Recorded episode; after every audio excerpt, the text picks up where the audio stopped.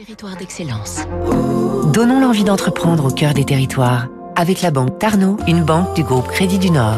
Fabrice Lundi, vous nous avez trouvé une entreprise en Indre-et-Loire qui accompagne les plus grands orchestres du monde et en la matière, on s'y connaît sur Radio Classique. Que ce soit à la Scala de Milan, à l'Opéra de Sydney, l'Orchestre Philharmonique de Berlin, vous trouverez des instruments de musique Bergerot. Albert Bergerot, originaire d'une famille de charron, crée sa maison en 1932.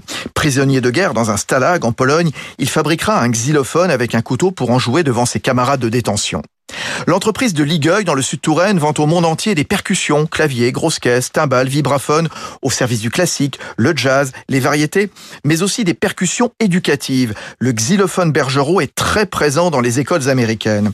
Tout est fabriqué en France avec les plus belles matières, bois de rose, palissandre, les meilleurs alliages d'aluminium, et à la demande de grands compositeurs, Bergeron invente des instruments dont certains deviendront des standards. Colette Ferjot, la fille du fondateur. Chaque génération a innové, tel que le premier marimba basse, 5 octaves, qui n'existait pas et qui a été créé.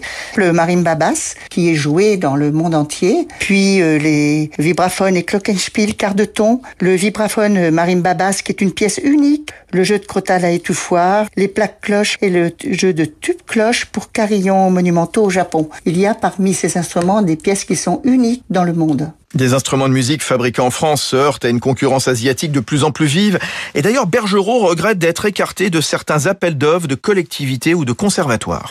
C'était Territoire d'excellence sur Radio